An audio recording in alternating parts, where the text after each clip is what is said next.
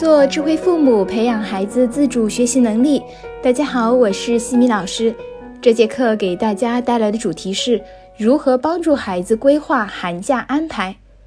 现在不少地区的学校都陆续迎来了寒假。放寒假的主要目的，并不是为了过年和躲避寒冷的气温。寒暑假的建立，主要是从学生自身智力发展特点出发，解放学校统一学习对孩子的束缚，让孩子按照自己的意志自由的学习与发展，做一些自己喜欢的事情。有的孩子到了假期就会放肆的玩，等到最后两三天才想起来假期作业没有完成这件事情，开始拼命的赶工。还有的一些家庭，一到假期啊，就开始各种补习班赶场子。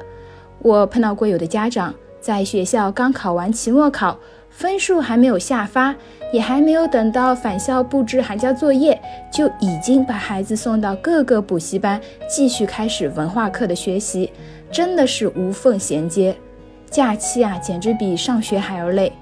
我想说的是，这样的方法都是不可取的。假期不是重复学校的学习，而是要让孩子能够释放自己的个性，更好的发展自己。现在迎来的是寒假的时候，那么我就来和大家分享一些寒假规划的建议。首先，寒假的安排建议与孩子提前进行规划，尊重孩子的想法。如果孩子自身对音乐、绘画、书法、运动、球类等感兴趣，在自愿的前提下，可以考虑给孩子去上培训班学习。如果孩子不想上培训班，那么就不要逼迫孩子去。父母安排的计划未必是孩子想要的，我们要放手，给到孩子一定的自由，孩子才能够更好的进行自我管理。在作息方面，还是要养成早起的习惯，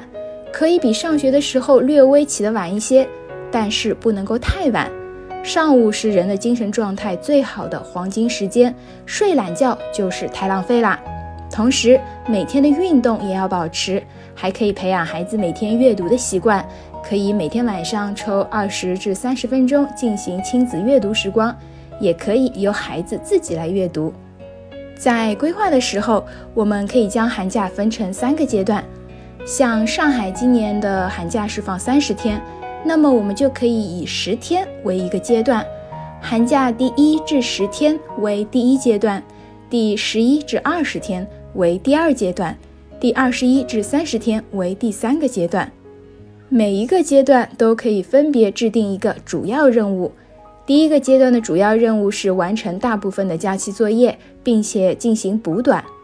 孩子在做寒假规划的时候，我们要引导孩子在假期的前期就完成寒假作业的大部分，不然越拖到后面越不想做。同时，针对孩子的实际情况和期末考试中反映的薄弱环节，可以利用这个阶段给孩子补一下短板。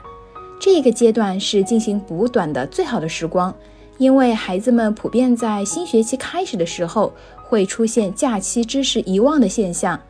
刚放假的前期是对上学期知识留存印象最深刻的时候，这个时候补短效果最显著。第二个阶段建议作为娱乐放松的阶段，由于已经完成了大部分的作业，这个阶段可以让孩子好好的放松一下，不用把时间都花费在作业上，可以早晚各写一点就行。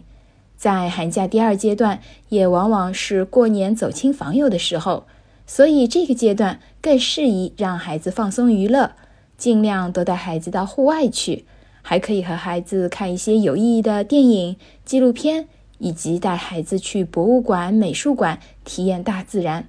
如果条件允许，还可以来一次短途的亲子游，或者让孩子去参加冬令营，都是不错的选择，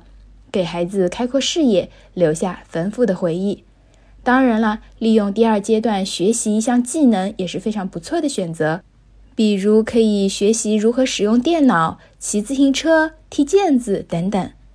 第三个阶段主要的任务是进行收心准备，在最后三分之一的时间里，看一看假期作业还有多少没有完成，尽快把它们写完，不要等到开学还在赶作业。我们也可以买一些下学期的教辅的资料，让孩子提前了解一下下学期要学什么，做到心中有数。不过呀，咱们今年过年的时间相对是比较晚的，主要集中在第三个阶段。那么也可以适当的做一些调整，可以在第三阶段的前三至五天进行走亲访友的安排，后面将近一周的时间进行作息的调整与收心。规划完了之后，里面每天具体的安排可以放手由孩子自己来做主，家长不必过多的干涉。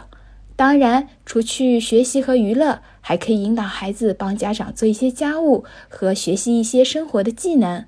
而对于假期是否需要选择补习班或者提高班，那么我的建议是，征求孩子的意愿的情况下，针对薄弱环节是可以考虑强化一下的。孩子如果本身知识掌握的就非常的好，学有余力，并且对挑战高难度的题目也是感兴趣的话，那么可以考虑拓展类的提高班。但是在选择的时候，一定要选择合适的。不宜给孩子过重的压力和负担，希望孩子们都能够度过一个充实有意义的寒假。在下一期的课程中，我将会和大家分享平时测验和期末考试哪个更重要。感谢各位收听，如果你喜欢西米老师的课程，欢迎在评论区给到反馈意见。在节目的最后，西米老师要给大家送福利了。关注我们的公众号“西米课堂”，后台回复“绘本”就可以免费领取海量高清绘本故事读物。感恩你的聆听，我们下次见。